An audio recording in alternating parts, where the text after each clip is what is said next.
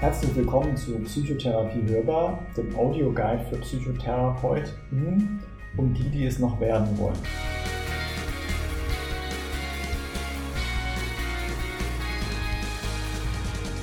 Vielleicht studierst du aber erst Psychologie oder willst einfach so einmal erfahren, was in einer Psychotherapie passiert. Auch dann bist du hier richtig. In Psychotherapie hörbar stellen wir kognitiv-verhaltenstherapeutische Techniken zu verschiedenen Situationen in der Psychotherapie vor. Hierzu gibt es Rollenspiele und ganz viele Anekdoten aus unseren eigenen Erfahrungen als TherapeutInnen. Heute gibt es eine Schwerpunktfolge zu unserer Haltung zur Sicht auf Patientinnen und Patienten und zur Ethik in der Psychotherapie. Mein Name ist Florian Hammere. Mit dabei sind noch Karin Pertes. Hallo. Jasmina Eskic. Hallo. Vanessa Wolter. Hallo. Und David Kohler. Servus. Die heutige Schwerpunktfolge dreht sich um Haltung und Ethik und auch das damit verbundene Menschenbild. Das schwang schon bei einigen Folgen mit. Bisher wurde das jedoch noch nicht gesammelt besprochen. Und um Psychotherapie und unsere Sicht darauf noch einmal genauer darzustellen, haben wir uns für eine kürzere Schwerpunktfolge entschieden. Wenn wir mal so ein bisschen gemeinsam sammeln, was unsere Haltung und auch gesetzliche Rahmenbedingungen, Ethik betrifft, was fällt uns denn da ein, was für uns wirklich wichtig ist und was für Leitplanken für uns sind in der Psychotherapie? Ja, also was für mich auf jeden Fall eine ganz äh, wichtige äh, Leitplanke sozusagen ist in, in der Therapeuten oder Therapeutinnen und Patientinnenbeziehung, ist natürlich eine gewisse Vertraulichkeit. Also dass äh, das, was ähm, besprochen wird, auf jeden Fall in dem Rahmen, ähm, also in einem geschützten Rahmen besprochen wird und bestimmte äh, Schweigepflichten einfach einhalten und ähm, eine vertrauensvolle ähm, Bindung damit herstellen können zu unseren ähm, Patientinnen. Das vielleicht mal so als ein Punkt, der mir als erstes einfällt. Ich würde sagen, dass Wertschätzung auf jeden Fall ganz wichtig ist, ähm, auf beiden Seiten, also sowohl der Therapeut oder die Therapeutin gegenüber dem Patient oder der Patientin und auch andersrum, also dass man sich darauf verlassen kann, dass man gegenseitig wertgeschätzt wird und dadurch entsteht ja dann eigentlich, und das ist auch wichtig, auch irgendwie so eine Balance, also so eine Ausgeglichenheit ähm, in der Beziehung? Also auch natürlich da eine Wertschätzung. Das ist wahrscheinlich das, was du auch meinst, mit verschiedenen Positionen, ähm, verschiedenen Ansichten zu etwas, einem verschiedenen Standpunkt, wo jeder gerade auch wirklich ist. Da ist ja auch sowas von Akzeptanz mit dabei, ne? dass letztlich eigentlich jede Haltung, jede Sichtweise erstmal möglich ist und willkommen ist. Das ist ja auch damit verbunden, dass jede Patientin, jeder Patient mit jedem Anliegen erstmal willkommen ist und dass es natürlich vielleicht auch Schwellenängste geben mag, zu uns zu kommen und dass es auch wirklich sinnvoll ist, auch wenn man ein Problem hat, wo man sich vielleicht nicht sicher ist, dass das in die Psychotherapie gehört, trotzdem es die Möglichkeit gibt, erstmal probatorische Sitzungen zum Beispiel in Anspruch zu nehmen und zu schauen, auch diagnostisch, was ist denn das eigentlich? Ist das vielleicht ein psychotherapeutisches Thema und möchte ich mit jemand arbeiten oder nicht? Mhm. Was für mich immer sehr wichtig ist in der Therapie, ist ähm, die Selbstbestimmung, also dass der Patient oder die Patientin frei entscheiden kann, ob sie Therapie aufnimmt, äh, mit wem sie das tut, ähm, was besprochen wird und beispielsweise auch welche Übungen oder ähm, ja, Expositionen beispielsweise in der Verhaltenstherapie äh, die oder Patientin oder der Patient machen möchte. Mm, das finde ich auch ganz wichtig, David, was du gerade sagst. Und dafür finde ich es halt besonders wichtig, halt transparent in der ähm, Therapie zu sein und mhm. äh, aufzuklären über die Interventionen, die man gemeinsam macht und vielleicht auch über Nebenwirkungen aufzuklären. Und gleichzeitig vielleicht auch ähm, zu zeigen, na ja, ähm, wenn wir das machen, kann das die und die Nebenwirkungen haben, aber natürlich auch die positive Wirkung. Also ähm, damit der ähm, Patient oder die Patientin auch so ein, heißt es nicht, informed consent äh, geben kann in der Medizin.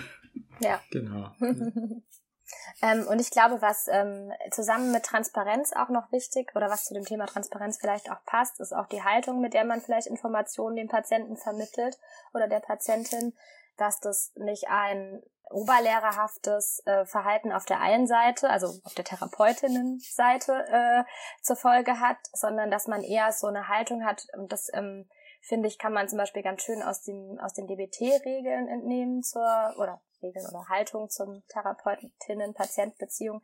Der eine ist der Experte für das Fachliche so und der andere ist der Experte ähm, für das eigene Leben und die eigenen Symptome. Ähm, und dass man da so wechselseitig voneinander äh, lernen kann und jeder hat da so seine, wenn man will, Fachkompetenz und das finde ich irgendwie auch noch ganz wichtig. Mhm. Also da schwingt ja auch nochmal was mit, wenn man jetzt in der DWT zum Beispiel denkt, mit der Balance, ne? Irgendwie entsteht ja ein hierarchisches Verhältnis oder so ein Machtgefälle dadurch, dass wir natürlich irgendwie in so einer Expertin-Expertenrolle sind und da jemand auf der anderen Seite sitzt. Manchmal, ich frage mich inzwischen, müsste man auch drüber nachdenken, ob man andere Personen hier Patientinnen und Patienten nennen sollte oder ob man nicht alle einfach Menschen nennen sollte, weil im Endeffekt ist es super wichtig, sich trotzdem auf Augenhöhe zu begegnen und gemeinsam an einem Ziel zu arbeiten und eben verbunden damit, deswegen finde ich das super wertvoll, dass du das eingebracht hast, äh, die Autonomie des Gegenübers äh, zu bewahren und dass jeder und jede für sich selber entscheiden kann, ob sie an einem Ziel arbeiten möchte oder nicht. Genau. Also es hängt so ein bisschen damit zusammen, dass es für mich Therapie immer ein Prozess ist und der Behandler, die Behandlerin eine Art Wegbegleiter ist durch diesen Prozess hindurch. Der Prozess beginnt nicht in dem Zeitpunkt, wo ähm, der Therapeut oder die Therapeutin ins Leben des Patienten oder der Patientin eintritt, sondern ab dann wird eben ein Stück dieses Prozesses gemeinsam gegangen. Der endet auch irgendwann, diese gemeinsame Zeit, aber der Prozess geht danach weiter. Und äh, letzten Endes muss der Patient oder die Patientin mit all den Dingen, die in der Therapie besprochen werden oder auch nicht besprochen werden, danach weiterleben. Und das setzt für mich diese Selbstverständlichkeit voraus, dass äh, der Patient oder die Patientin entscheidet, wie das aussehen soll. Und der Therapeut oder äh, die Therapeutin natürlich auch für sich entscheiden muss, ob sie diesen Prozess dann begleiten möchte oder begleiten kann, hinsichtlich Fachkompetenz, hinsichtlich eigener Werte und Einstellungen die letztendliche Entscheidung aber eben äh, beim Patienten oder der Patientin liegt. Ich finde es auch absolut wichtig, was du gerade gesagt hast, dass die Entscheidung ja und ähm, ne, die Autonomie oder die Selbstbestimmung dadurch ja gewahrt wird, dass die Patientinnen ähm, eben auch selbst äh, natürlich entscheiden, ähm, was sie verändern möchten und ähm, welche Schritte sie gehen möchten und gleichzeitig wir als Therapeutinnen aber vielleicht auch an der einen oder anderen Stelle eben ja auch entsprechend motivieren wollen, auch ähm, die Patientinnen auch ein Stück äh, vielleicht vorwärts zu bringen oder in, in eine Richtung, ähm, von denen wir, wenn wir das gemeinsam arbeiten, denken, dass das irgendwie zielführend ist und ähm, die Patientinnen zu ja, den, deren Zielen ähm, letztendlich führt. Ich finde, das hat auch ein bisschen was mit Demo zu tun. Ne? Ähm, dass es wirklich so wertvoll ist, dass uns jemand so nah ranlässt und dass wir jemand so begleiten dürfen und dass jemand uns auch so viel von seinem Innersten erzählt. Und ich finde das auch total nachvollziehbar, dass es erstmal einige Gespräche braucht und Vertrauensaufbau. Ich wäre sicher auch nicht bereit, beim ersten Gespräch irgendwie gleich alle Karten auf den Tisch zu legen. Ne? Und ich glaube, das sollten wir auch ähm, Leuten auf der anderen Seite des Tisches zugestehen, dass das so ist. Und ähm, wir sind da natürlich alle Menschen. Und ich glaube, das passt auch so ein bisschen zu der Self-Compassion, auch wenn das eine Therapierichtung ist, mit der ich mich selber immer mal wieder schwer tue. Aber da gibt es ja das Prinzip der ähm, des verbundenen Menschseins. Und natürlich ist das auch zwischen Therapeutinnen und Patientinnen wahr, dass wir alle Menschen sind und dass wir auch fehlbar sind. Und ich glaube auch, dass wir uns menschlicher machen, vielleicht auch nahbarer und vielleicht auch irgendwie sogar im Prozess vielleicht unterstützender, wenn wir auch selber fehlbar sind und Fehler zugeben können. Hm.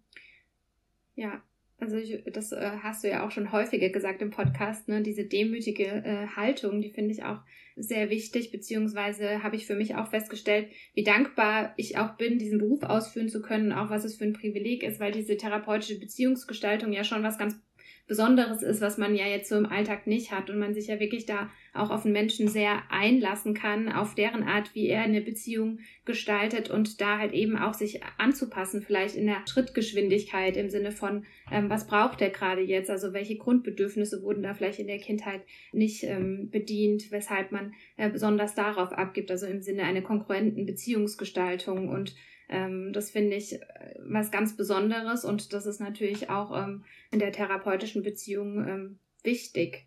Und auch, äh, das ist vielleicht auch was für die, was dem Patienten irgendwie so ein bisschen Angst nimmt zu kommen, dass man sich natürlich auch da äh, individuell auf ihn einstimmt.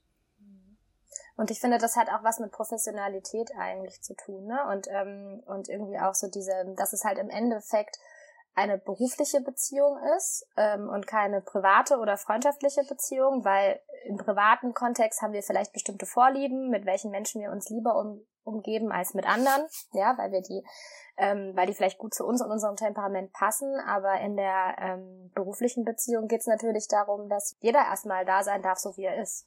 Ja, und das ist vielleicht auch nochmal was Wichtiges, woran man anknüpfen kann, ist, dass wir, ähm, wenn wir sagen, das ist eine berufliche Beziehung, dass wir eben dieses Machtverhältnis, ich glaube, es ist vorhin schon mal so ein bisschen angeklungen, aber ich möchte es nochmal ausführen, äh, dass wir dieses Machtverhältnis nicht ausnutzen. Also, dass wir zum Beispiel nicht sagen, ähm, dass wir das irgendwie wirtschaftlich ausnutzen oder irgendwie besonders neugierig sind in Bezug auf ganz persönliche Sachen, die jetzt nichts mit der Therapie zu tun haben und dass wir ähm, da halt eben ethisch handeln.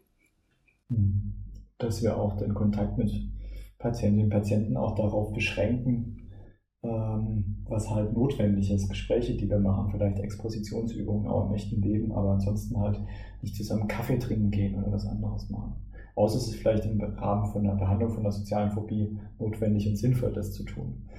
Was vielleicht nochmal wichtig ist für den Podcast ist, und genau das wollen wir ja ein bisschen illustrieren und damit auch Schwellenängste vielleicht ein bisschen absenken. Wir wollen auch Rollenspiele ja zeigen mit einzelnen Ausschnitten aus einer Psychotherapie. Gleichzeitig sind es natürlich Ausschnitte mit einzelnen verfremdenden Situationen, die sicher nicht das ganze Bild der Wirklichkeit ähm, darstellen können, sondern es ist immer wichtig, auf die individuelle Person zu achten und eine äh, Therapie letztlich zuzuschneiden ne? und letztlich auch abzuwandeln von dem, was wir in Rollenspielen blaupausenartig vielleicht zeigen können.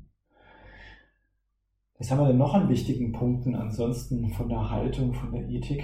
Das sind ja auch Sachen, die ähm, berufsethisch uns vorgeschrieben sind, an die wir uns halten müssen. Wir haben schon Schweigepflicht und Vertraulichkeit gehabt. Wir haben Selbstbestimmung gehabt. David hatte das auch schon reingebracht, Autonomie. Die Abstinenz, ne, dass wir das drauf beschränken, was beruflich notwendig ist. Was wir auch angerissen haben, aber noch nicht so drüber gesprochen haben, ist äh, die Nichtschädigung.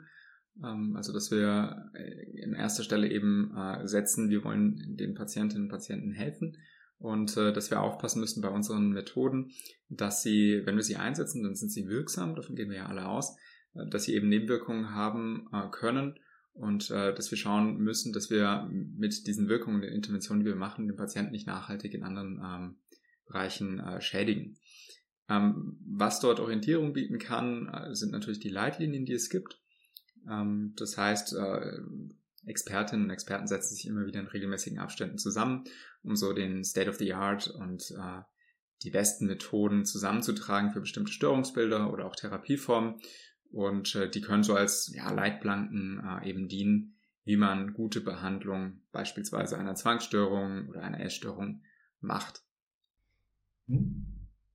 Und was man da jetzt schon ein bisschen merkt, auch bei dem, was du jetzt noch mit reingebracht hast, darum wird sich der Podcast ja auch drehen. Wir versuchen auch Techniken passend zu den aktuellen Leitlinien vorzustellen. Das heißt aber, dass wir manchmal auch den Blick stärker auf uns selbst als Psychotherapeutinnen und Therapeuten lenken und damit ein bisschen weniger auf die Sicht von Patientinnen und Patienten gucken, sondern eher vielleicht unsere Innenansicht illustrieren, weil wir, obwohl es uns ja manchmal nachgesagt wird, auch nicht in die Köpfe von anderen gucken können. Ja. Trotzdem glaube ich, kann das einen Mehrwert haben für Patientinnen und Patienten, sich sowas auch anzuhören. Und sei es nur, dass man mal ein Beispiel eines Therapeuten oder einer Therapeutin komplett außerhalb so einer eigenen Therapeutin-Patienten-Beziehung erlebt hat. Und wenn man das mitnehmen kann, wenn man wirklich hilfesuchend ist äh, in ein therapeutisches Setting und das ein Stück weit abgleichen kann, vielleicht merkt, okay, so wie dieser äh, Therapeut, Therapeutin das jetzt hier mit mir in, im echten Leben macht, äh, das, das taugt mir was, auch wenn es anders ist, als wie ich das im Podcast gehört habe. Äh, oder eben andersherum kann das ja auch dann äh, hilfreich sein, dass man einfach mal ein Beispiel mitbekommen hat, wie es aussehen kann.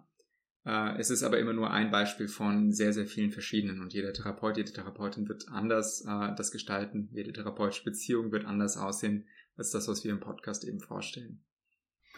Absolut, ganz wichtiger Punkt, ne? Ähm, dass es wirklich immer ein individuelles Geschehen zwischen zwei Menschen irgendwo sein wird. Ne? Und dass es auch nicht vorhersagbar ist. Ich finde, das macht ja auch so ein Stück des Reizes aus, ne?